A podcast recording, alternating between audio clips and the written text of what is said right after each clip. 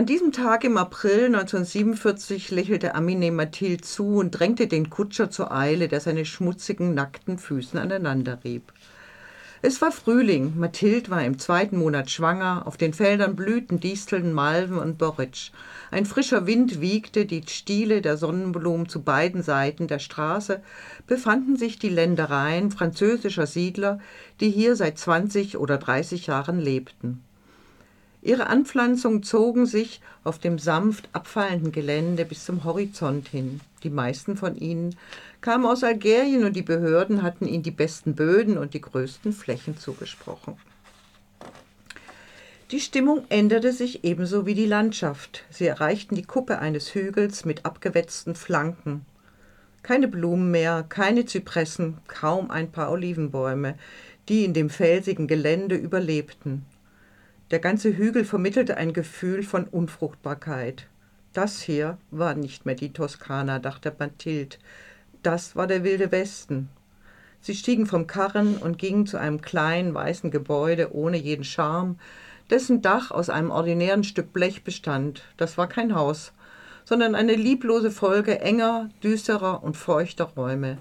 Durch das einzige zum Schutz vor Ungeziefer weit oben in der Mauer angebrachte Fenster sickerte ein wenig Licht herein. An den Wänden bemerkte Mathilde grünliche Ränder, die die letzten Regenfälle dort hinterlassen hatten. Zitat Ende.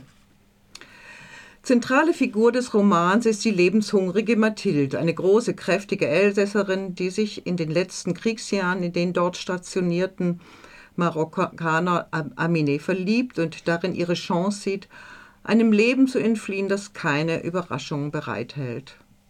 Fasziniert von seinem exotischen Aussehen und der Aussicht auf ein ganz anderes Leben heiratet sie Aminé und folgt ihm nach Marokko.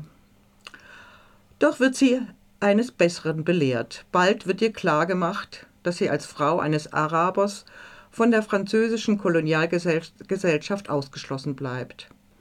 Auch von den Marokkanern wird sie misstrauisch beäugt, weil sie sich als Frau nicht verhüllt, zu laut lacht und sich Freiheiten nimmt, die für marokkanische Frauen tabu sind. Auch die Beziehung zu Aminé verändert sich. Als ältester Sohn musste er nach dem Tod des Vaters früh die Verantwortung für die Familie übernehmen. Er behandelt Mathilde mit ihren Träumen von schöner Kleidung und grandiosen Bällen wie ein kleines Mädchen, das erzogen werden muss. Wenn sie sich seiner Meinung nach ungebührlich verhält, schlägt er sie. Mathilde erkennt, Zitat, dass sie vom Haus ihres Vaters in das ihres Mannes umgezogen war und trotzdem nicht das Gefühl hat, dadurch an Unabhängigkeit oder Autorität gewonnen zu haben. Zitat Ende. In den folgenden Jahren werden zwei Kinder geboren, Aisha und Selim, und Amine versucht, dem kargen Boden gewinnbringende Ernte abzutrotzen, wobei er ein ums andere Mal scheitert. Aisha, die Erstgeborene, kommt in eine christliche Schule, weil, weil Mathilde darauf besteht. Zwischen den Nachkommen der Kolonialherren ist sie eine Fremde mit ihrem krausen Blondschopf und den grauen Kleidchen, die Mathilde vergeblich versucht, mit Bändern zu verschönern. Ihr Vater wird für den Chauffeur gehalten. Aisha hasst die Schule und entwickelt eine fast krankhafte Religiosität, um den Schmähungen der anderen kleinen Mädchen zu entkommen. Diese geben die rassistischen Dünkel ihrer Elternhäuser ungefiltert an sie weiter. Das Leben auf der Farm ist geprägt durch Mangel und endlose Arbeit. Immer wieder rebelliert Mathilde mit Jezortsanfällen dagegen. Als sie zum Tod ihres Vaters zurück nach Mühlhausen fährt, erscheint ihr die Idee, dort zu bleiben, Kinder und Mann zu verlassen, als äußerst verführerisch. Doch dann entscheidet sie sich zurückzukehren. Zitat Sie war heiter und gelassen, denn sie hatte sich damit abgefunden, ihr Schicksal anzunehmen, sich ihm zu ergeben, etwas daraus zu machen. Jetzt dass sie sich entschieden hatte, da es kein Zurück mehr gab, fühlte sie sich stark. Stark, nicht mehr frei zu sein.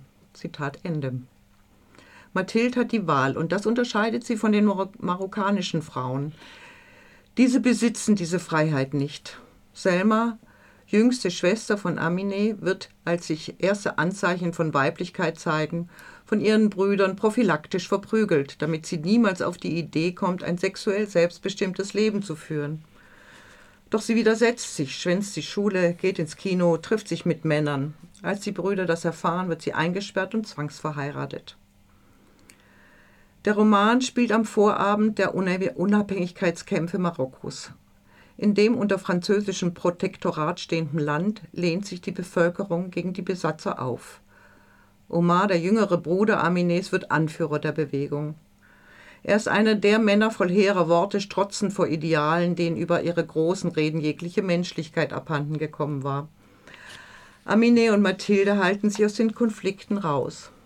Während im ganzen Land ein giftiger Nationalismus erblüht, haben sie sich auf ihre Farm zurückgezogen, die außerhalb der Geschehnisse liegt, die das Land fundamental ändern werden. Wohl wissend, dass ihre Familie ähnlich wie der Zitrankelbaum, den Amine im Garten gezüchtet hat, ein Mischwesen ist, das sich auf keine Seite schlagen kann. Das Land der anderen ist vieldeutig, für Amine ist es das Land der Kolonialherren, denen die besten Böden gehören. Für Mathilde ist es das Land, zu dem, durch ihre Herkunft, zu dem sie durch ihre Herkunft niemals dazugehören wird. Auch für, Eu für Aisha, das Zwitterwesen, ist die Zugehörigkeit nicht geklärt.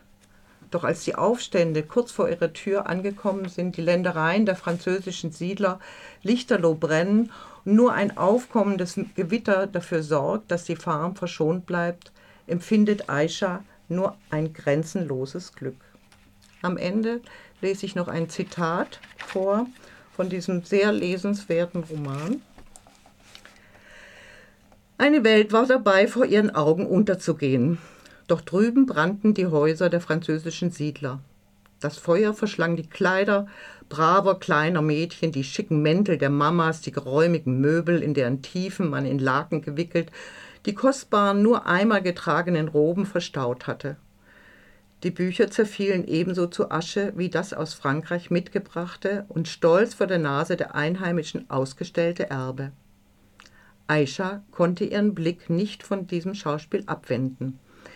Nie war ihr der Hügel so schön erschienen. Sie hatte, hätte schreien mögen. So glücklich fühlte sie sich. Sie hätte am liebsten etwas gesagt oder getanzt, wie die Chuafas, von denen die Großmutter ihr erzählt hatte und die herumwirbelten, bis sie die Besinnung verloren. Doch Aisha tat nichts dergleichen. Sie setzte sich neben ihren Vater, umschlang ihre Beine und zog sie an die Brust. Sollen sie doch brennen, dachte sie, sollen sie verschwinden, sollen sie krepieren. Das war ähm, das Land der anderen von Laila Slimani. 380 Seiten, übersetzt von Amelie Thoma, äh, ist im Taschenbuch erschienen bei BTP und kostet 13 Euro.